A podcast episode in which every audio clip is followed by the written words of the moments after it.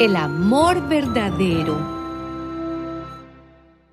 Si hablo las lenguas de los hombres y aún de los ángeles, pero no tengo amor, no soy más que un metal que resuena o un platillo que hace ruido.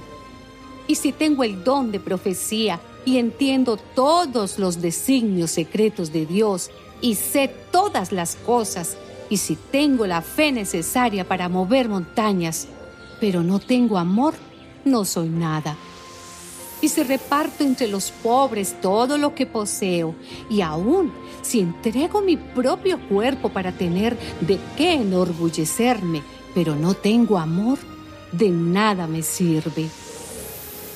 Tener amor es saber soportar, es ser bondadoso, es no tener envidia, ni ser presumido, ni orgulloso, ni grosero, ni egoísta. Es no enojarse ni guardar rencor. Es no alegrarse de las injusticias, sino de la verdad. Tener amor es sufrirlo todo, creerlo todo, esperarlo todo, soportarlo todo. El amor jamás dejará de existir. Un día el don de profecía terminará y ya no se hablará en lenguas, ni serán necesarios los conocimientos, porque los conocimientos y la profecía son cosas imperfectas que llegarán a su fin cuando venga lo que es perfecto.